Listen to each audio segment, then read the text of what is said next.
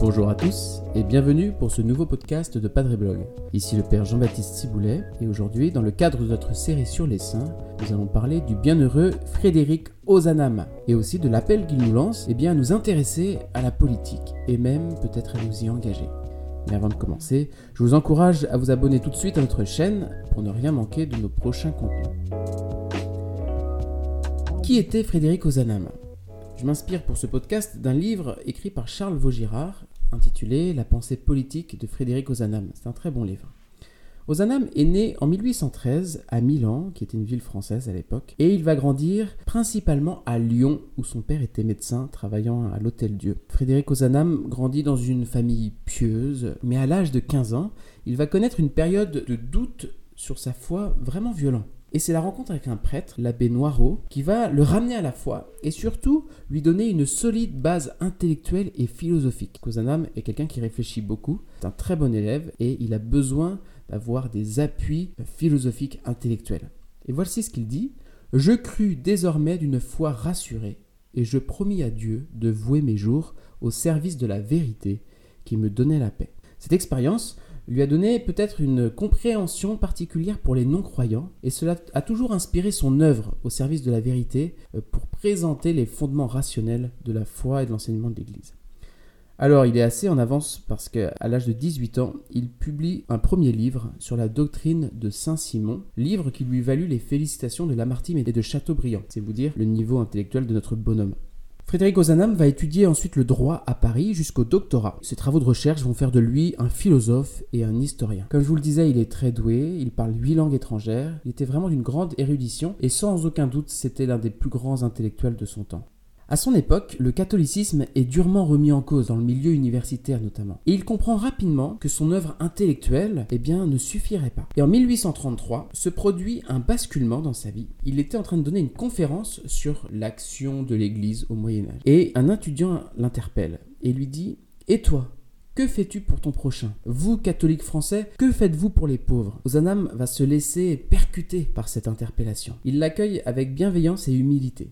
Et il comprend ce jour-là que sa vocation au service de la vérité ne se limiterait pas seulement à un travail intellectuel, mais qu'elle devait inclure une action concrète auprès des plus pauvres. Et voilà pourquoi il va fonder à l'âge de 20 ans, avec cinq autres camarades, la Société de Saint-Vincent de Paul. C'est une association qui met en place un système de visite à domicile pour les plus pauvres, principalement dans les quartiers ouvriers des faubourgs de Paris. Et c'est en visitant les pauvres que Frédéric Ozanam va comprendre ce qu'il se passe dans la société française, notamment la lutte des classes qui se prépare. Donc la pensée politique que va développer Ozanam, elle doit tout autant à son travail intellectuel qu'à son action concrète dans la société Saint-Vincent de Paul. Un autre élément important de la vie de Frédéric Ozanam, c'est son mariage avec Amélie et son expérience de père de famille. Il ne se sentait pas appelé à la vie sacerdotale ou religieuse, il souhaitait vraiment rester laïque au cœur du monde et particulièrement au sein de l'université. Et son mariage a eu une vraie influence aussi sur sa pensée politique. Il a d'ailleurs écrit un article où il compare la démocratie avec le mariage en montrant que, comme le mariage, la démocratie doit être fondée sur le don de soi.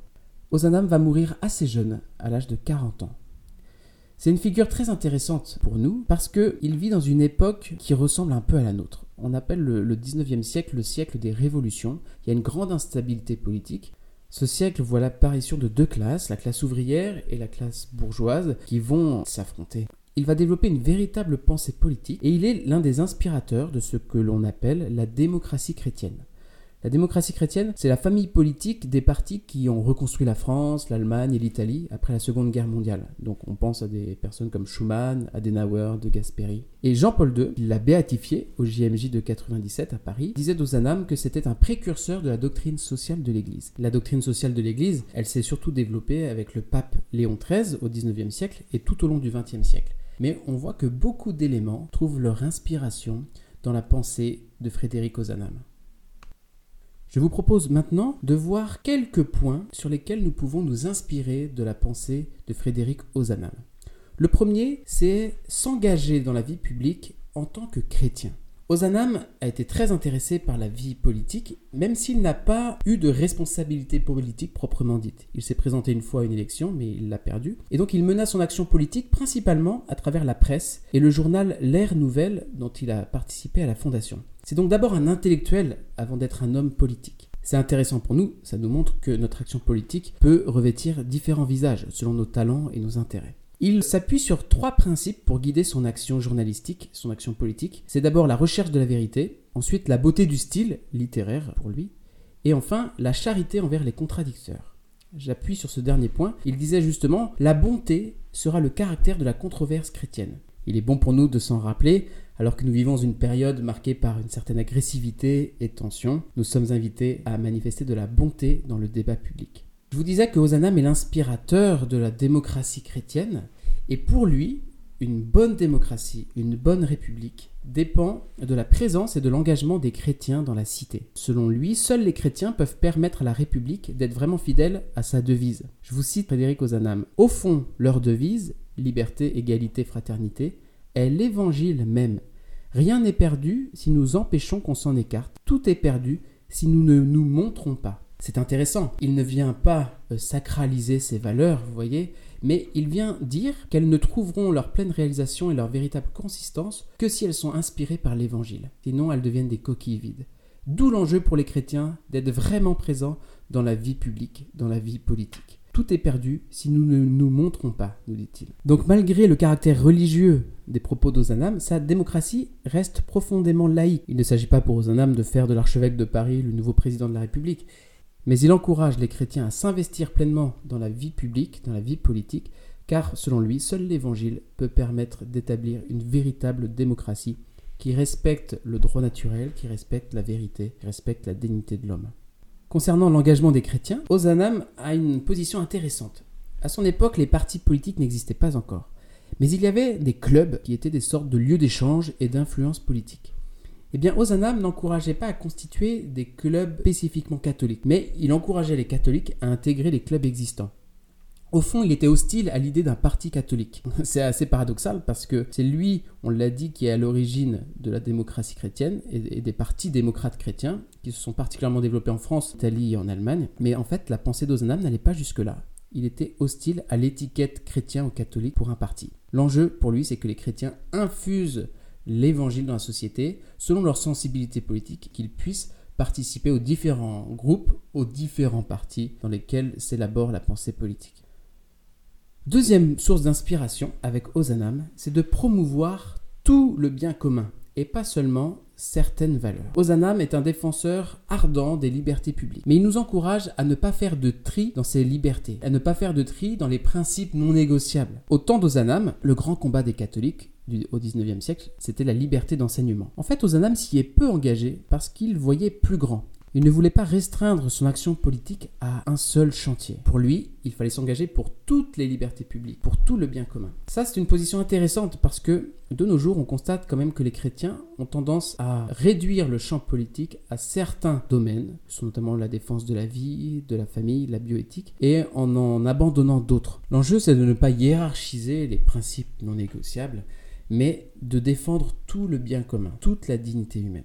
Et ça, Ozanam nous y encourage. Et d'ailleurs, il avait une approche assez pragmatique, assez réaliste de la politique. Il appelait parfois à voter pour des candidats qui n'étaient pas parfaits, mais qui avaient de vraies chances de gagner et qui avaient des chances de pouvoir faire progresser le bien commun. Pour Ozanam, l'enjeu c'est que le bien commun ne reste pas seulement une idée, un idéal, mais que ça puisse se réaliser concrètement. Et donc il va être l'un des premiers à développer cette théorie du vote utile pour que le vote puisse opérer un véritable changement dans la société, même si ça nous conduit à voter pour un candidat qui n'est pas parfait et donc euh, qui ne corresponde pas en tout point à l'enseignement de l'Église et à ses principes non négociables. Ozanam porte une attention particulière à la liberté religieuse. Il dit Sauvons les hôtels et nous aurons tout sauvé. En effet, pour lui, la liberté religieuse est une sorte d'indicateur. Si l'État respecte et protège l'Église, ce sera le signe de son respect des autres libertés publiques. Ça résonne bien avec ce que dira Jean-Paul II plus tard, la liberté religieuse est la source et la synthèse de tous les autres droits. Dernière source d'inspiration, il y en aurait d'autres, mais c'est la dernière que je vous propose, c'est être présent sur les lignes de fracture sociale. Ozanam, je vous l'ai dit, vit à une époque très perturbée il fait le constat d'une opposition grandissante entre les deux nouvelles classes sociales, la bourgeoisie et la classe ouvrière. Il en a pris particulièrement conscience en visitant les pauvres avec la Société Saint-Vincent de Paul. Et donc, il théorise déjà un peu cette lutte des classes il y voit une, une conséquence de l'exploitation des ouvriers par les patrons, qui ont tendance à les considérer comme de simples instruments de production dont il faut tirer le maximum au moindre prix. Ozanam fait ce constat bien avant Karl Marx, dès les années 1830. Il développe cette notion d'exploitation de l'homme par l'homme et y voit la source de la violence. Ozanam va donc s'engager du côté des ouvriers, du côté des pauvres, mais il ne cautionne pas l'insurrection. Il condamne avec force le recours à la violence. Il encourage donc les chrétiens être des médiateurs en venant se situer sur ces fractures de la société, pouvoir mettre en dialogue les partis qui s'affrontent. Un exemple éloquent de cela, c'est le moment où il y a l'insurrection de Paris en 1848 et il va persuader l'archevêque de Paris, monseigneur Affre, de venir sur les barricades pour rappeler à la paix. malheureusement, il y a une balle qui vient atteindre le prélat et monseigneur Affre va décéder deux jours plus tard en disant que mon sang soit le dernier versé. Et en fait, les combats vont effectivement cesser le lendemain.